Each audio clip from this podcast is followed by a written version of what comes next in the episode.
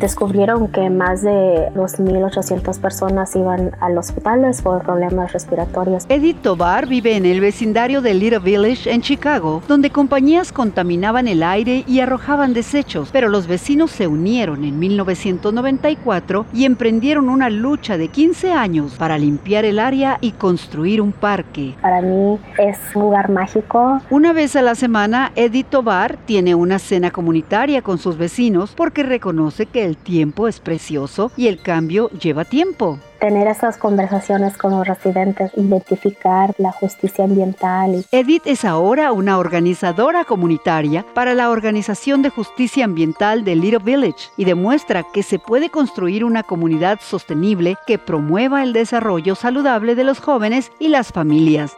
Descubre tu ritmo en la naturaleza. Visita latinoverde.com.